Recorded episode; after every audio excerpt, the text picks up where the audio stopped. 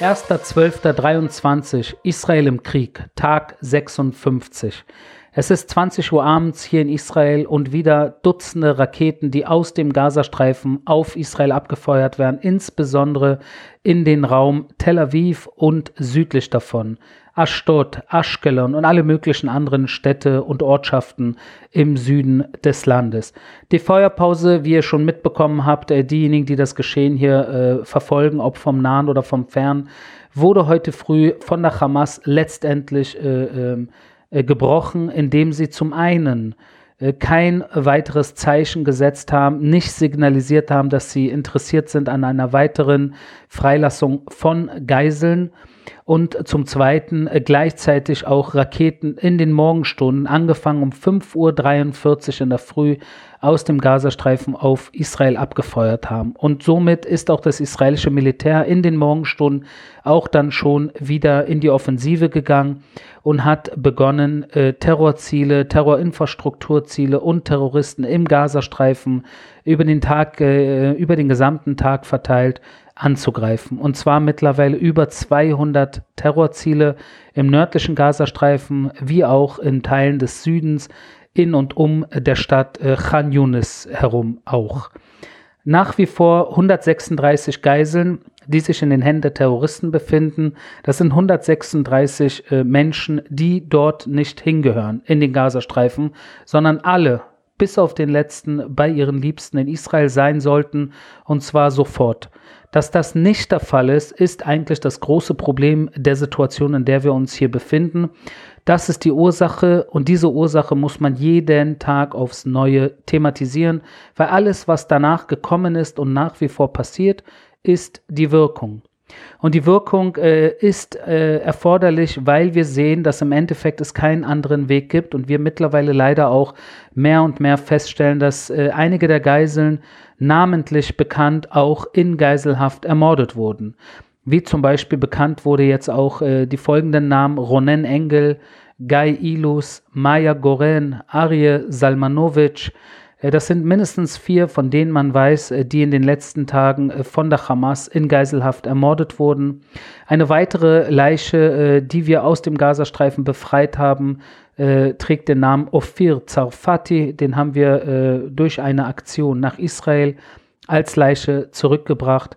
Und das sind alles Situationen, die nicht hätten sein müssen. Wäre der Terroranschlag, das Massaker, das Pogrom und die Entführungen vom 7. Oktober, hätte das alles nicht stattgefunden. Wie gesagt, die Terror, die Feuerpause ist zu Ende. Das israelische Militär ist äh, wieder äh, äh, unterwegs äh, auf beiden Seiten der Grenze, äh, vermehrt natürlich, insbesondere im nördlichen Gazastreifen, aber auch jetzt, wie ich vorhin schon gesagt habe, äh, auch in Khan Yunis und Umgebung. Und wir haben auch heute angefangen, die Menschen in Khan Yunis im Ostteil der Stadt zu warnen, dass sie sich bitte aus ihren Gebieten wegbewegen sollen weil Khan Yunis natürlich als eine der, drei großen Städte im Gazastreifen und äh, eine der zentralen, ohne jeglichen Zweifel, eine der zentralen Terrorhochburgen der Hamas, die Stadt, in der Yahya Sinwar auch äh, äh, aufgewachsen ist, das ist die Stadt, äh, die jetzt äh, als nächstes ins Visier des israelischen Militär kommen wird. Äh, so wie es aussieht und da jetzt schon das israelische Militär wieder auf denselben zwei Spuren fährt, sage ich jetzt mal, äh, wie auch vor der Feuerpause. Und die eine Spur ist, wie man mit den Zivilisten umgeht und die zweite Spur ist, wie man mit den Terroristen umgeht. Und mit den Zivilisten, da haben wir äh, Flyer äh, äh, verteilt und äh, Anrufe betätigt und alles, was man so machen muss, um die Zivilbevölkerung in Ost, in Ost Khan Yunis zu warnen dass sie jetzt Zeit haben, äh, sich von dort wegzubewegen und zwar Richtung am besten, Richtung äh, das Moasi-Camp, wo die Menschen in Sicherheit sind. Äh, und äh, das ist jetzt der Fall und das wird auch die nächsten Tage so weitergehen. In Bezug auf den Gazastreifen äh, wird es da äh, keinen Weg zurückgeben, solange nicht mehr Geiseln freigelassen werden. Und es ist gut möglich, dass in den nächsten Tagen, wenn der Druck wächst, der Druck des israelischen Militärs, dass da früher oder später eventuell äh, die Hamas doch wieder einlenken wird und sagen wird, äh, wir sind äh, bereit für eine Feuerpause, im Austausch wieder Geiseln für palästinensische Terroristen und Gefangene. Äh, auch aus dem Libanon hat sich äh, der, äh, der Raketenbeschuss und auch alle möglichen anderen Situationen von Infiltrierung von allen möglichen Flugobjekten, äh, von denen man mitbekommt, das auch hat heute wieder begonnen, auch eine normale Situation. So komisch das klingen mag, aber normal im Fall des Krieges, der wir auch vor der Feuerpause ausgesetzt waren und da natürlich auch 24-7 für alle möglichen Versuche des Eindringens aus dem Libanon vorbereitet sein müssen. Und das waren wir heute äh, größtenteils. Natürlich einige der Raketen äh, haben auch heute wieder äh, Schaden angerichtet, so wie auch vor der Feuerpause. Aber insgesamt ist es jetzt noch äh, im Rahmen wie vor der Feuerpause, äh, was an sich äh, eine Art normales, verrückte, eine normale, verrückte Realität ist, die aber wie gesagt noch relativ zu diesem Zeitpunkt äh, äh, normal zu sein scheint, äh, im Vergleich zumindest zum Gazastreifen, wo wir uns natürlich in einer ganz anderen Situation äh, mit den Truppen auch im Gazastreifen selbst äh, befinden. Wenn wir kurz äh, auch äh, nach äh, Judäa, Samaria beziehungsweise Jerusalem gucken, alles was in dem Bereich fällt, ist eine Situation, die ich kurz noch ansprechen wollte. Ihr habt gestern gehört, der Terroranschlag, von dem ich erzählt habe in Jerusalem, wo äh, zwei Terroristen aus äh, dem Ostteil Jerusalems äh, drei äh, äh, Israelis, drei jüdische Israelis ermordet haben und einige weitere verletzt haben. Sie wurden ja äh, gestoppt von einem Zivilisten, der bewaffnet war. Und dieser Zivilist wurde dann, und also gestern habe ich gesagt, ein Zivilist und zwei Soldaten. Mittlerweile hat sich herausgestellt, dass der Zivilist von den zwei Soldaten leider auch erschossen wurde, weil die Soldaten aus welchen Gründen auch immer, die mir jetzt gerade nicht bekannt sind, nicht äh, verstanden haben, dass der Zivilist ein Zivilist ist und nicht Teil der Terroristen. Und das ist eine sehr bedauerliche Situation, wo ein Mensch, der als Zivilist am, eigentlich am richtigen Ort war, um eine Heldentat äh, zu verüben, dann am Ende sein, mit seinem Leben bezahlt hat, weil zwei Soldaten ihn äh, unter die Terroristen äh, sie dachten, er wäre wahrscheinlich einer der Terroristen. Anders kann ich es mir nicht erklären. Und auch das sind Situationen äh, von großer Tragödie, die in Kriegszeiten natürlich passieren können und wie ihr seht, äh, tatsächlich äh, passieren. Bedauerlich, tut weh, tut wirklich sehr weh. Vor allem, weil auch dieser Zivilist, äh, nochmal so eine Randbemerkung, kommt aus der Stadt, wo ich viele Jahre gelebt habe, Mevaseret Zion, ein Vorort von Jerusalem. Ja, und äh, eine Sache, die ich äh, heute auch noch mal kurz äh, besprechen wollte, ist äh, alles, was so im Bereich äh, überhaupt der Befragung auch heute nach der Feuerpause von einigen Medien, äh, was da so mir widerfahren ist, wo ich mir manchmal auch denke, wie kann das sein? Ja, da hat man mehrere Tage Feuerpause gehabt. es hat irgendwo geklappt, dass man Geiseln für palästinensische Gefangene und Terroristen äh, frei bekommen hat, äh, einen Radius von 1 zu 3, wie ihr wisst, plus Feuerpause gegeben, wo die Hamas sich natürlich wieder neu positionieren kann und ihre Raketen von A nach B transportieren kann und ihre Raketenabschussrampen positionieren kann und Geiseln wieder über ihre Tunnel weiter in die Tiefe des Gazastreifens verschleppen kann. Und das alles natürlich äh, haben wir dieses Risiko eingenommen äh, und äh, weil wir äh, wussten, das hat alles Risiken, äh, diese Feuerpause, aber im Endeffekt haben wir Geiseln frei bekommen. Und darum geht es im Endeffekt auch in diesem Krieg, wie ihr wisst. Und ich wurde heute in einigen der Interviews fast ausschließlich äh, zu der Situation der palästinensischen Zivilisten gefragt. Und da habe ich irgendwann mich gefragt, wie kommt das eigentlich, diese, diese Art Obsession? Und äh, eigentlich auch irgendwie nicht wirklich klar äh, manchen Leuten, äh, dass die Feuerpause von den Terroristen gebrochen wurde, indem sie Israel angegriffen haben und sich geweigert haben, weitere Geiseln rauszulassen. Also in welcher Situation befindet sich Israel hier? Soll Israel weiter äh, Däumchen drehen? Oder soll man jetzt betteln und äh, hoffen, dass die Hamas dann doch irgendwie von alleine einlenkt, wenn man nichts tut? Oder muss man jetzt wieder zum Gegenschlag gegen die Terroristen äh, ausholen? Und wenn dann die Frage, äh, die man hier als israelisches Militär in erster Linie nur gefragt wird, was ist jetzt mit den äh, palästinensischen Zivilisten? im nördlichen Gazastreifen, in Khan Yunis und allen anderen Bereichen des Gazastreifens, ohne dann wirklich auf die Taten der Hamas einzugehen, ja, dann ist das irgendwo eine Situation, wo ich manchmal im Gefühl habe, dass man so ein bisschen auf der einen Seite israelisches Militär zeigt und auf der anderen Seite palästinensische Zivilisten zeigt. Und das ist natürlich eine Gegenüberstellung, die falsch ist, die zu 100% falsch ist, weil das israelische Militär nicht gegen Zivilisten kämpft, sondern die Zivilisten sich leider nur am falschen Ort befinden, wo die Terroristen, von wo aus die Terroristen operieren und schießen und tun, was sie tun äh, um die gesamte äh, Gegend, äh, beide Seiten der Grenzen äh, in den Abgrund äh, zu äh, befördern. Und das ist eine Situation, wo ich manchmal im Gefühl habe, das ist, das ist wie so ein abgekatertes Spiel. Wo ich mich auch heute wieder gefragt habe, wie, wie kommt es, dass man, obwohl man seit Wochen immer wieder jeden Tag bewiesen hat, wie, wie eng man sich ans, also das israelische, die israelische Armee, wie eng man sich ans humanitäre Gesetz oder Recht hält und wie man äh, nach allen möglichen äh, Prinzipien äh, äh, vorgeht im Handeln gegenüber äh, Terroristen, die inmitten der Zivilbevölkerung sich verschanzt halten.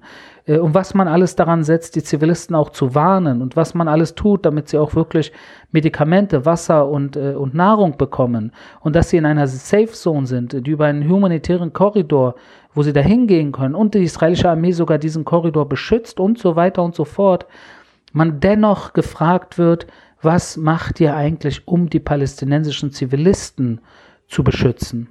Und da habe ich mich heute gefragt, in welchem Krieg auf der Welt wurde man gefragt, wenn man auf der Verteidigungsseite ist, weil Israel sich ja nach wie vor verteidigt, und zwar gegen Raketenbeschuss aus Gaza, das ging heute um 5.43 Uhr los, und natürlich in eine Situation wir uns befinden, wo 136 Israelis in der Geiselhaft von Terroristen auf der anderen Seite der Grenze sich befinden. Also sehen wir uns hier in einer Verteidigungssituation, wo wir natürlich auch zum Angriff ausholen müssen, um uns zu verteidigen. Wie sagt man oft, Angriff ist die beste Verteidigung. Also in dem Sinne ist Angriff einfach nur ein Mittel der Verteidigung. Wir sehen keinen anderen Weg. Und wenn man dann gefragt wird, ja, was ist jetzt mit den Zivilisten, da frage ich mich, ob damals zur Zeit äh, der Nazis irgendein amerikanisches äh, Medium oder britisches oder französisches oder russisches von mir aus irgendwie äh, gefragt haben, ja, was ist jetzt mit den deutschen Zivilisten, wenn jetzt äh, Nazi-Deutschland äh, äh, bombardiert wird? Ja, ob das eine Frage war, die überhaupt relevant war damals. Hat irgendjemand damals der deutsche Zivilist interessiert? Hat man irgendwie äh, eine Unterscheidung gemacht zwischen Nazi-Deutschland, wo auf der einen Seite Nazis sind und auf der anderen Seite Deutsche sind? Gab es diese Unterscheidung damals? Oder ich frage was anderes. Sagen wir mal, in den Gebieten, wo vor ungefähr zehn Jahren, ein Stück weiter dann auch noch, äh, vor acht, neun Jahren, ISIS sehr stark war, der Islamische Staat, sagen wir in Raqqa zum Beispiel, oder in Teilen äh, Nordiraks, und dort dann ISIS gemacht hat, äh, was es will und Menschen äh, abgeschlachtet hat und dann im Endeffekt äh, äh alle möglichen anderen Kräfte gegen ISIS vorgegangen sind, sei es äh, die irakische Armee oder sei es die Kurden oder sei es auch äh, westliche Alliierte, die da zumindest unterstützt haben, andere Kämpfer, die im Irak und in Syrien gegen ISIS vorgegangen sind, hat da irgendjemand sich gefragt, was ist jetzt mit den Zivilisten in Raqqa? Was ist jetzt mit den Zivilisten in Mosul? Ich kann mich nicht an so eine Situation erinnern. Ich kann mich nicht daran erinnern, dass äh, im Falle des Islamischen Staates irgendjemanden auf der Welt wirklich interessiert hat, was jetzt ist mit den Zivilisten in Raqqa. Weil Raqqa galt als Hochburg des Islamischen Staates. Und als Hochburg des Islamischen Staates war eigentlich jeder dort in Raqqa Feind des Westens. So habe ich es zumindest wahrgenommen. Und wenn man gegen den wenn, wenn man gegen den Islamischen Staat vorgeht, dann ist jedes Mittel recht. Ganz gleich, wer in diesem Bereich lebt. Und das eine Beispiel, was ich euch genannt hatte, gerne wiederhole ich es äh, nochmal, ist das Al-Salam-Krankenhaus 2017 in Mosul, wo die irakische Armee das Krankenhaus äh, plattgebombt hat weil der Islamische Staat sich darin verschanzt hat und äh, dort auch äh, Zivilisten vor Ort waren, äh, die, äh, die mit in den Tod gerissen wurden. Und im Endeffekt, so wie es ausschaut, niemand in der Welt sich wirklich darum geschert hat, was jetzt eigentlich mit den Zivilisten äh, passiert ist und warum das denn sein musste und das Vorgehen der irakischen Armee und so weiter und so fort, weil auf der anderen Seite, wie gesagt, der Feind äh, islamischer Staat hieß. Oder in der Vergangenheit, wenn wir da anfangen, wo ich jetzt gerade äh, äh, wo wir dahin, äh, wenn wir dahin gehen, wo ich äh, vorhin angefangen habe, bei den Nazi-Deutschen von damals, wenn der Feind ein Feind ist, wo man sich einig ist, das heißt Nazi-Deutschland oder ISIS, dann ist jedes Mittel recht. Im Falle der Hamas scheint es jedoch so zu sein, als würde man unterscheiden, als würde man tatsächlich versuchen zu unterscheiden, erstens zwischen Hamas, Nazi-Deutschland und dem Islamischen Staat und zum Zweiten, obwohl man das in keinen anderen Kriegen der Welt wirklich gemacht hat, dass man Terroristen und ihre eigene Bevölkerung versucht voneinander zu trennen, soweit es geht. Das versucht Israel. Das fordert die Welt von Israel. Ich frage mich, ob diese Forderung auch anderen in anderen Gebieten, sprich im, im Falle ISIS oder im Falle Nazi-Deutschlands damals, ob das damals auch der Fall war. Und das ist eine Frage an euch. Würde mich sehr interessieren, was eure Meinung zu dieser Sache ist, weil mein äh, äh persönliches Gefühl ist, als würden man hier wieder mit doppelten Standarten messen und äh, hier von Israel etwas anderes verlangen, was man von niemand anderen so äh, verlangt hat, vielleicht jemals in der Geschichte der Menschheit und äh, des Krieges. Zum Abschluss, wohin führt die Reise? Werde ich heute auch immer wieder gefragt, seit wieder das Feuer eröffnet wurde. Wie gesagt, als erstes von der Hamas und wir jetzt äh, reagiert haben und auch jetzt wieder in die Offensive gehen. Naja, natürlich nach wie vor äh, folgendes Ziel, was ganz weit oben bei uns steht, jede Geisel bis auf den letzten und die letzte zu befreien. Und das zweite Ziel nach wie vor natürlich auch, dass die Hamas weg muss. Komme, was komme, die Hamas hat ihr Existenzrecht verloren. Das nicht nur wegen dem 7. Oktober, insbesondere wegen dem 7. Oktober, aber auch wegen allem, was sie seitdem nach wie vor machen, äh, und das ist eine Organisation, die einfach weg muss. Und ich kann hiermit äh, zumindest äh, sagen, dass wir ungefähr 6000 ihrer Terroristen in den letzten Wochen eliminiert haben. Und das ist äh, eine Zahl, äh, die, die, die groß klingt. 6000 ist, ist eine große Zahl.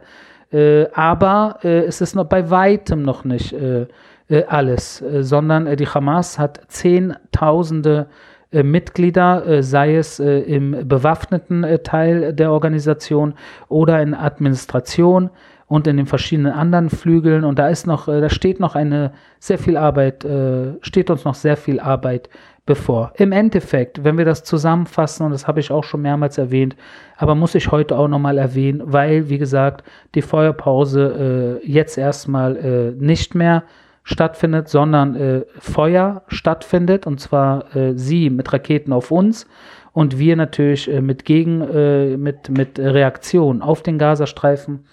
Dass im Endeffekt, wenn diese Sache zu Ende geht, wann immer es der Fall sein sollte, eine Realität hier und eine Situation hier in Israel und in der palästinensischen, in den palästinensischen Gebieten, insbesondere im Gazastreifen natürlich, dass die Menschen eine bessere Zukunft haben werden ohne die Hamas. Und das ist äh, zu 100 Prozent äh, klar, weil Menschen, die unter einer radikal-islamistischen Diktatur gezwungen sind zu leben, auch wenn sie sie 2006 gewählt haben, aber mittlerweile sind auch wieder äh, 17 Jahre vergangen und äh, eventuell ist an der Zeit ist, dass man äh, diese radikal-islamistischen äh, kleinen Diktatoren, äh, die äh, bereit sind, Kinder zu ermorden und Menschen zu entführen und zu misshandeln, dass man diese Kreaturen in den Boden stampft, damit auch im Endeffekt die Palästinenser in Zukunft ein etwas freieres Leben genießen können im Gazastreifen und sonst wo und eventuell tatsächlich eine Situation des Seite an Seite in Freundschaft und vielleicht eines Tages auch Frieden mit Israel möglich sein wird. Das war mein täglicher Kriegsbericht aus Israel. Wir hören uns morgen.